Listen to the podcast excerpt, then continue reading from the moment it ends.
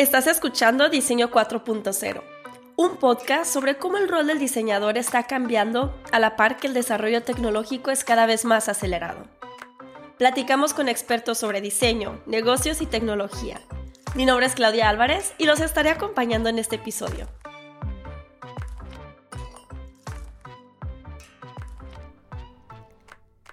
Gracias por acompañarnos en el episodio número 33 de Diseño 4.0. Es probable que estés familiarizado con la frase, no existen usuarios tontos, solo malos diseños que hacen que los usuarios se sientan tontos. Enfrente de mí se encuentra Nicole Martínez, quien se conecta desde Alemania. Ella es ingeniera y diseñadora del Tecnológico de Costa Rica, experta en el área de usabilidad y factores humanos. Gran parte de su trabajo se trata de evitar que las personas se equivoquen cuando están enfrente de un dispositivo médico podríamos decir que de alguna manera contribuye a salvar vidas. Muchas gracias por acompañarnos, Nicole. Gracias por invitarme. Estoy muy contenta de estar aquí.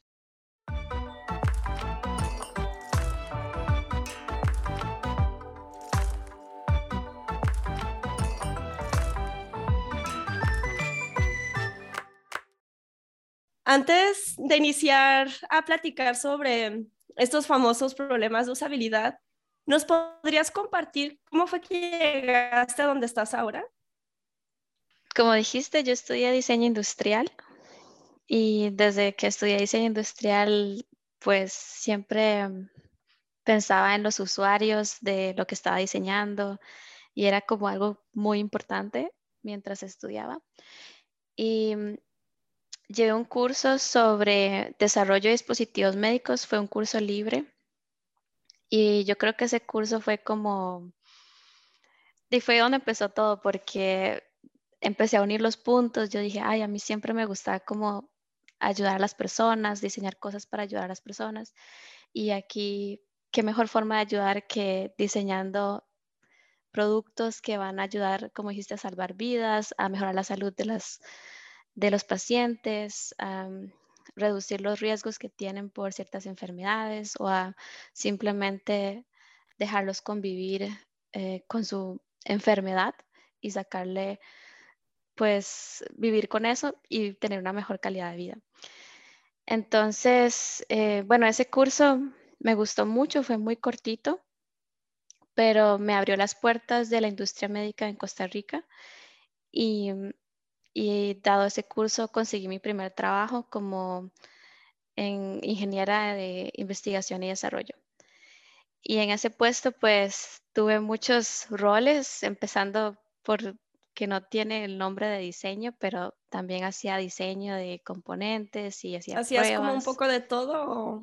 Sí, fue un poco de todo. Fue, empezó mucho con diseño porque el proyecto estaba, cuando empecé a trabajar ahí, eh, me asignaron un proyecto que estaba empezando, entonces estaba diseñando el producto y, me fui involucrando un poquito con el tema de usabilidad porque el producto que estaba diseñando no podía ser para mí, tenía que ser para, tenía que ser para mujeres que han pasado por cáncer de mama y e iba a ser utilizado por doctores em, cirujanos estéticos. Entonces, bueno, ahí tenemos dos factores, pacientes y usuarios, ¿verdad? El usuario era en realidad el doctor, pero la persona que tiene que vivir con ese dispositivo es, son los pacientes. Entonces, bueno, ese fue mi primer trabajo, desarrollar ese producto y como dije, tenía muchos roles em, y uno de los que más me gustó fue la parte de usabilidad, de ingeniería de usabilidad. Y bueno, ahorita estoy trabajando en Alemania para mm, una empresa en la industria cardiopulmonar y mi rol justamente es ingeniera de usabilidad y factores humanos, como dijiste. Es mucho más especializado. para los que no saben qué es factores humanos, ¿nos podrías explicar de una manera breve qué es, de qué trata? Claro, em, no es recursos humanos como suena. Okay. Yo siempre digo eso. Em, en inglés se llama Human Factors Engineering eh, o Usability Engineering. Y bueno, es una, es una rama que va creciendo. También se conoce como ergonomía. Em, se asocia mucho con eso. Sin embargo, los factores humanos no solamente ven los aspectos ergonómicos, sino también involucran como el contexto de uso, cómo las personas piensan, la parte de psicología. Entonces, son muchos, por eso se llaman factores humanos, son muchos factores. Es la parte mental, la parte de ambiente, la parte de tareas, de... Y bueno. ¿Nos podrías eh dar como un ejemplo mm, de algún dispositivo médico que es un factor humano? Sí, déjame pensar y no decir algo confidencial. Ah, ok. Em, bueno. Uno random que no tenga nada que ver con tu trabajo. Hagamos algo como uno sencillo, una, una jeringa. Para inyectar un medicamento. Em, entonces, ¿cuáles serían los factores humanos para, para este producto? Tenemos que pensar quién usa este producto, los inyectables. Eso no es solamente en un hospital o en una clínica, puede ser también en un hogar. Entonces ahí empezamos a pensar quién utiliza. Puede ser una enfermera, un doctor, puede ser un paciente que se autoinyecta ciertos medicamentos. Y entonces, si yo tomo esas tres personas, tengo que pensar en qué ambiente utilizan este producto. El paciente lo va a utilizar en su propia casa, pero ¿dónde? En su sala, en el cuarto, mientras está en una cama. ¿Bajo qué condiciones se utiliza este inyectable? En un hospital, pues probablemente es un poco más fácil de imaginar porque tengo el paciente en una camilla, en una silla y, utilizo el inyectable. Em, también la parte ergonómica, porque si pensamos que una persona se va a ¿dónde lo va a hacer? Eh, ¿Cómo lo va a hacer? ¿Qué tan qué tanta resistencia tiene el medicamento y, probablemente no sea tan sencillo presionar la jeringa para poder inyectarse. Y no sé si ya te vas dando una idea de qué tan profundo puedo llegar a, Estás encontrar como pensando en todo el contexto, ¿no? Desde lo más general como el lugar hasta lo más específico como el tipo, el tipo de líquido y el movimiento o el lugar del cuerpo en donde se inyecta. Claro, se puede ir de lo general a lo específico.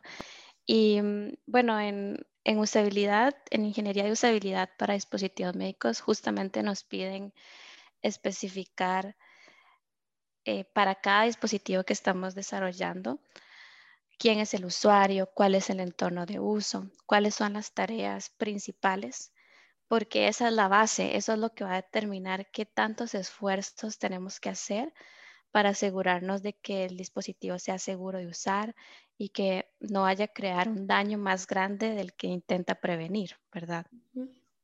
Ahorita nos platicas más detalles sobre lo que haces en tu trabajo, pero antes eh, voy a regresar como dos pasitos hacia atrás. Claro.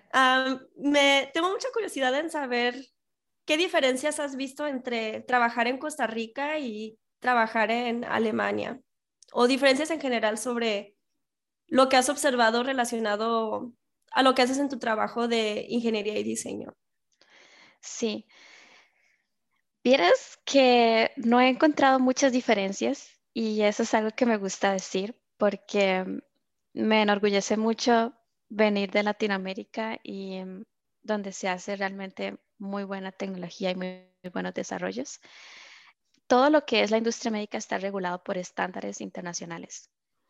Y mm, sin importar si el producto se hace en Costa Rica o en Alemania, si yo lo quiero vender en Estados, en Estados Unidos, por ejemplo, tengo que cumplir con los estándares de la FDA, que es la ente reguladora de los dispositivos médicos. Y ellos tienen guías que tenemos que cumplir, las guías tienen pruebas, tienen requerimientos y mm, entonces es muy, muy controlada esta industria. Y no importa dónde sea que lo desarrolles, si quieres vender en Estados Unidos, por ejemplo, tenés que cumplir esas reglas, sí o sí. Y eso hace que no haya muchas diferencias que yo haya visto entre la empresa en la que trabajé en Costa Rica y ahora en Alemania. Lo único que puedo decir es que dependiendo del tamaño de la empresa, los puestos se van especializando un poquito más. Entonces, en, Costa Rica trabajé en una empresa que empezó como una startup y después fue creciendo bastante rápido. Entonces, mi puesto tenía muchos, muchas responsabilidades. Pero al venir a Alemania y estar en empresas mucho más grandes, voy viendo cómo los puestos se van especializando al punto que yo me puedo dedicar a, hablar de usabilidad todo el día. Mm. Y no tengo que lidiar con otros temas también. Ahí no haces de todo como lo hacías antes. Exacto. Pero también hay empresas aquí que son startups y pues también toca tener un montón de, de sombreros y quitarse un sombrero y hacer esto y ponerse el otro. Entonces, como digo, realmente no hay muchas diferencias porque la industria es muy, muy regulada. Y ahora que mencionas que en tu trabajo actual te toca hablar muchísimo sobre usabilidad, ¿qué tanto crees que sea mm, importante en tú que te especializas en industria médica que los dispositivos sean user friendly?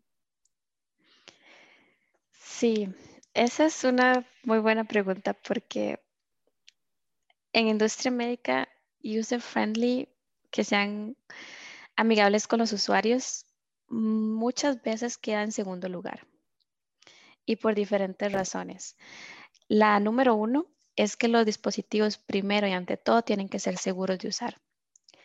Y eso significa que a veces no pueden ser amigables.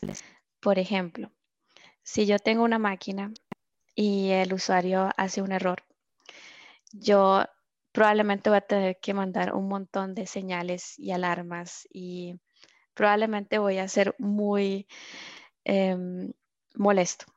Mm. Y va a ser muy molesto para el usuario. Pero si no hacemos eso, puede ser que, que al paciente le ocurra un daño porque el usuario no reaccionó a tiempo. Y, y, por ejemplo, también ahora en un proyecto que estoy trabajando, el, a veces se siente que no es muy amigable con el usuario porque la pantalla no es no reacciona tan rápido como un celular, no se siente así como, como que yo muevo eh, como que presiono un botón y, inmediatamente cambia de color y, mm, reacciona inmediatamente. Si tengo un slider y lo presiono y lo jalo hacia el otro lado, que reacciona con el movimiento de mi dedo.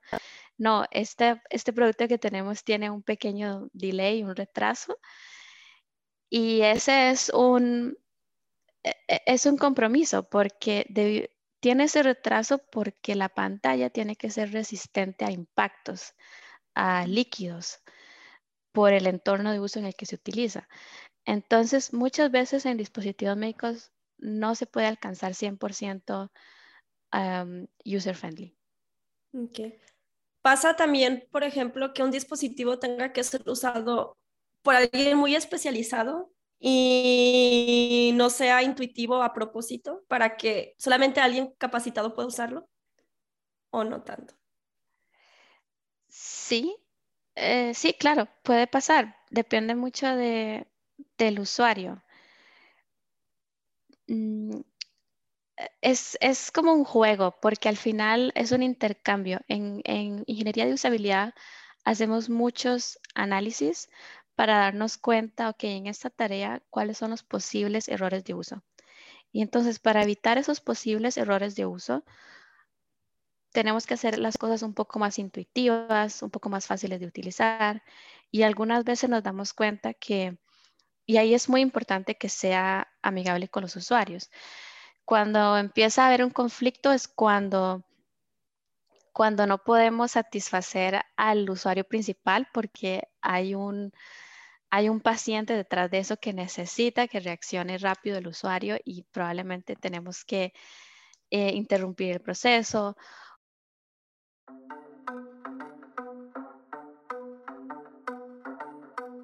Me gustaría dar un ejemplo que, realmente hizo que la usabilidad se volviera muy importante en dispositivos médicos y es el ejemplo de los de las se le llaman infusion pumps bombas de infusión. Eh, son utilizados en hospitales para, para inyectar a, eh, medicamentos a pacientes que están en cama y por diferentes razones y necesitan recibir medicamentos cada cierto tiempo. Estas bombas de infusión se utilizan tanto en adultos como en niños o inclusive en bebés por diferentes razones. Inclusive a veces no es por medicamentos. Em, bueno, la usabilidad se volvió muy importante hace unos años porque resultó que había muchos errores de uso relacionados con la cantidad de medicamento que estaban inyectando a los pacientes. Entonces, a la hora de digitar, en vez de digitar 100 ml, digitaban 1000. Y em, dependiendo de la droga, 1000 puede matar a alguien, inclusive 200. Y justamente eso estaba pasando. Em, imagínate si le estoy dando morfina a un paciente y le digito más dosis de la que necesita. Entonces, en varias ocasiones empezaron a reportar que debido a errores a la hora de digitar el medicamento, se em, estaba, estaba afectando a diferentes pacientes. Ya habían muerto o quedaban gravemente heridos. Mm. Y entonces, a partir de eso, empezó a, empezaron a haber muchas discusiones sobre cuál era la causa raíz de esas situaciones. Y efectivamente muchas veces la causa raíz era el diseño de las bombas y la forma en la que se utilizaban. Entonces, de ahí que todas las empresas médicas necesitan, necesitan validar, literalmente validar que sean seguros de usar los productos que desarrollan. Bueno, entonces, esta es, esta es la razón por la que para que los dispositivos, por, la razón por la que usabilidad es tan importante para los dispositivos médicos, pero increíblemente, usabilidad no es tan importante, eh, no ha sido tan importante siempre, sino que hasta el 2015, hace unos años, fue que por primera vez se aprobó la estándar para obligar a todos los manufacturadores de dispositivos médicos a hacer un chequeo de su documentación en usabilidad y dar documentación que demuestre que los dispositivos son seguros de usar. Y entonces, e, e, eso es, eso es muy interesante porque en muchas industrias han ido adoptando el diseño y la usabilidad muy orgánicamente. Y en la industria médica ha sido casi que una obligación no, mm, muchas veces los ingenieros decían, yo, yo sé más, yo, yo puedo desarrollar esto, eh, yo sé lo que necesitan, pero usted no es el usuario final, no, es como desarrollar un, carro que yo, si sé manejar, puedo relacionarme. O sea, yo no soy médica, yo no puedo decir ni pretender que sé más que estos especialistas y que sé lo que ellos necesitan. Mm. Entonces, em, entonces, primero, ante todo está que sea seguro de usar. Después, que sea amigable con el uso, con el usuario. Pero sin embargo, ambos están relacionados y uno tiene que, ir valorando mm, siempre desde el punto de vista del diseño, que es probablemente tengo este error de uso que me va a causar este problema en el paciente y probablemente yo puedo prevenir eso si lo hago más intuitivo, este proceso. Entonces, sí, sí siguen estando relacionados. ¿Cuáles son como, digamos, el top 3 de problemas de usabilidad más comunes con los que te enfrentas? Bueno, en primer lugar, creo que no pensando en cosas que hayan pasado una prueba, sino como en la industria y mi top uno de problemas es vender la usabilidad dentro de mi empresa. Es eh, en el sentido de decir y defender, porque muchas veces cosas que observo, que escucho de los usuarios son importantes y por qué deberíamos prestarle atención y hacer algo al respecto. Eh, como dije, la usabilidad en la industria médica es algo que, va, que está emergiendo y que es importante solamente recientemente. Entonces, creo que muchos eh, ingenieros en usabilidad como yo tenemos el gran problema de, de poder vender nuestras ideas y defender lo que creemos que tenemos que hacer para tener mejores productos. Y, entonces por eso creo que ese es el top uno, a pesar de que no tiene relación con, con pruebas en sí. Ok. Em, y bueno, lo segundo es, el segundo yo creo que sería un balance, porque muchas veces creo que no, no podemos resolver todo y no podemos iterar tan fácil como una aplicación móvil que simplemente podemos lanzar la siguiente versión. Mm. En dispositivos médicos, la iteración puede tardar años y muchos años debido a que es tan regulada. Entonces, a veces hay que sacrificar, hay que decir qué es importante, qué va a causar un impacto en los usuarios, en los pacientes, porque no podemos llevar productos perfectos al mercado. Eh, dado a que solamente el desarrollo podría tardar un par de años y la aprobación para poder venderlo en el mercado puede tardar otro par de años, un año, dos años, dependiendo de, las de bloqueos que vayamos viendo en el camino. Entonces, si lo pensamos así, que, hoy en día empezamos un proyecto y que tal vez ese, ese dispositivo no va a llegar al mercado hasta entre tres años, ya cuando lleguemos al mercado ya el producto va a estar retrasado, de todas mm. maneras. Sí.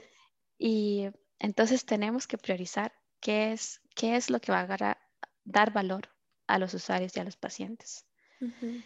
Y ese es un reto muy grande porque más para mí con el que tengo background de diseñadora y me gustaría tener productos súper lindos y y fáciles de utilizar y básicamente lo más cercano a, algo perfecto y eso ah, es irrealista. Solo quiero algo perfecto.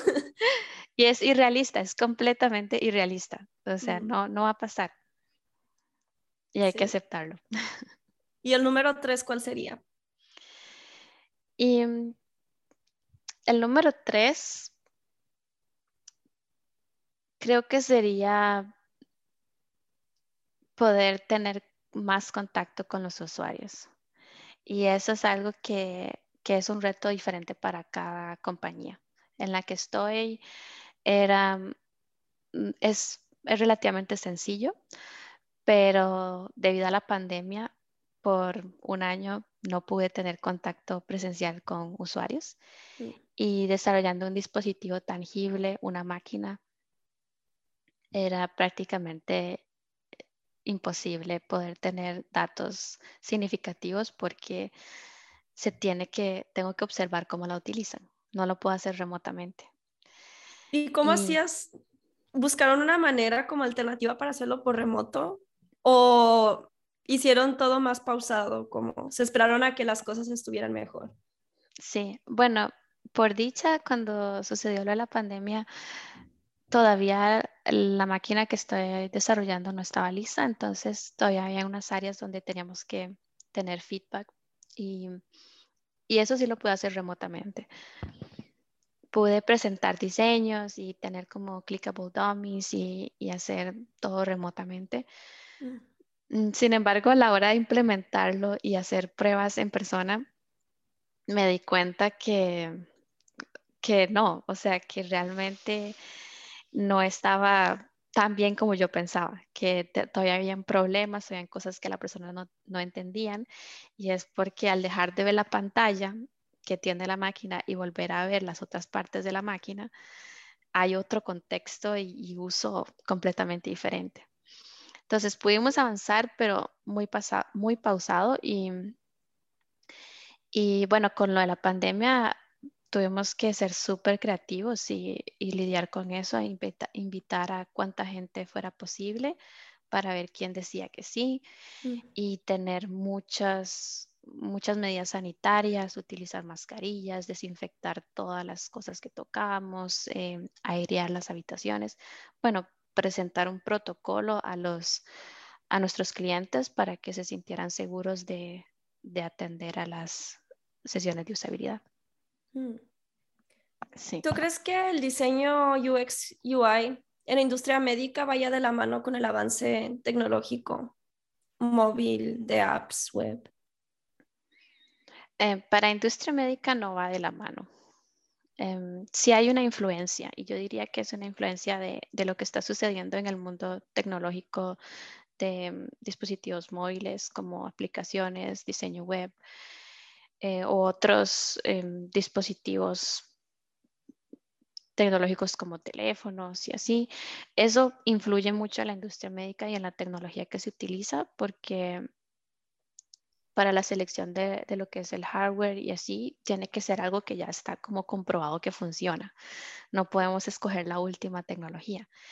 Y para el diseño de, de software, por ejemplo, muchas veces es una influencia de lo que pasa en las otras industrias hacia la médica en cuanto a estandarización. Digamos, ya sabemos que estandarización para, para medir, por ejemplo, el contraste o para medir cómo, cómo ordenamos un menú o cómo ordenamos la información en una pantalla.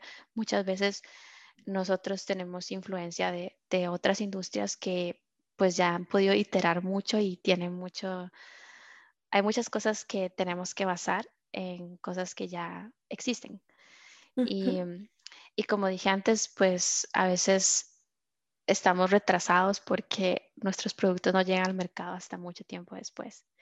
Mm. Entonces, siempre hay un, un, pequeño retraso. Sí. ¿Qué cualidades crees que son indispensables en tu rol? Mm, ¿Qué cualidades? Mucha empatía y mucha curiosidad para poder entender a los usuarios, poder entender su contexto de uso, tener, estar abierto a aprender sobre información médica, técnica, probablemente súper detallada, pero necesaria para poder entender desde diferentes niveles a los usuarios, a su entorno de uso. Em, también, ¿cómo decirlo? Como fortaleza o liderazgo, porque esta es una, este es un rol que en muchas compañías no existe. Y cuando existe, pues hay una persona, si acaso dos, entonces em, hay que tener mucho liderazgo para poder influir en gerencias y, y project managers para poder crear realmente productos que, que den beneficio a nuestros usuarios.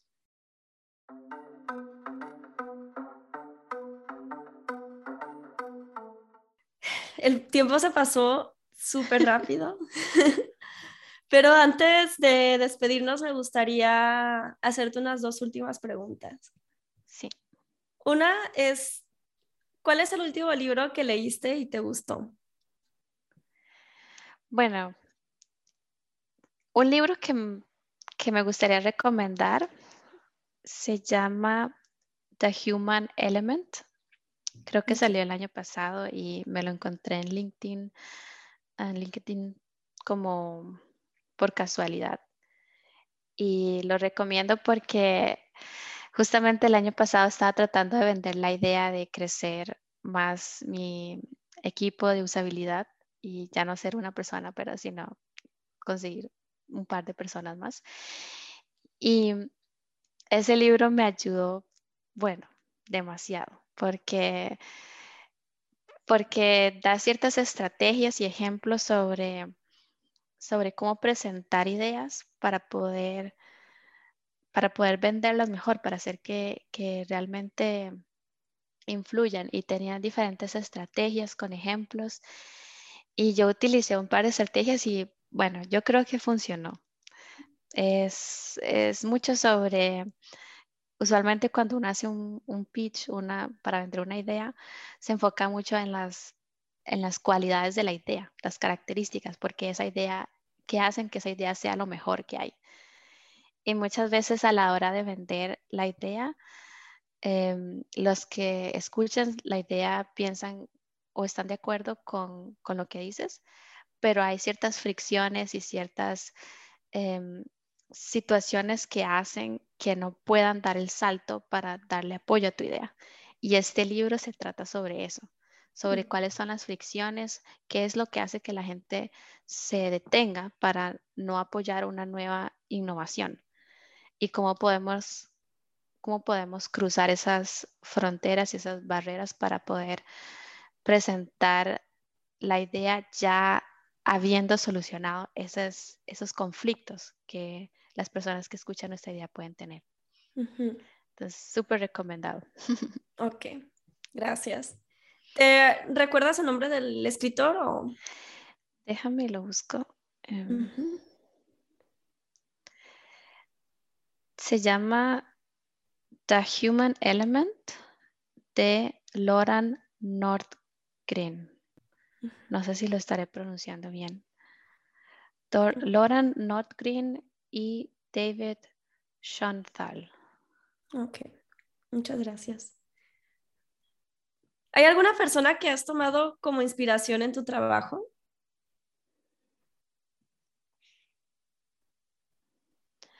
Es que, bueno, voy a responder la pregunta, pero tal vez no. En este momento no se me ocurre como alguien que yo admire el trabajo. Yo admiro el trabajo de muchas personas y trato de siempre de aprender de, de aprender de las otras personas, de los otros colegas y tratar de, implementar algo de eso en mi trabajo. Sin embargo, yo creo que a mí lo que me inspira eh, son las historias de las personas que pasan por ciertas enfermedades y cómo las vencen. Porque es que eso es lo que a mí me llena, eh, mm, eso es lo que a mí me llena, como sentir que estoy ayudándole a la gente. Mm, Y en mi caso, para mi primer trabajo en industria médica fue muy difícil, mm, mucha presión y muchas tareas. Y yo creo que a mí lo que me movía es saber que, que lo que yo estaba desarrollando, este dispositivo para mujeres que han pasado por cáncer, es un dispositivo que le pudo haber ayudado a mi mamá, a mi tía, em, que también en algún momento pasaron por esa enfermedad. Y eso es lo que a mí me mueve. Y por eso, si alguien está pensando en, en entrar a esta industria, yo lo único que le puedo decir es que a pesar de que haya mucho trabajo, que, haya mucha presión, no hay nada más satisfactorio que saber que uno le está ayudando a alguien y que le va a ayudar a tener una mejor calidad de vida. Y esto es lo que da esta industria, la verdad.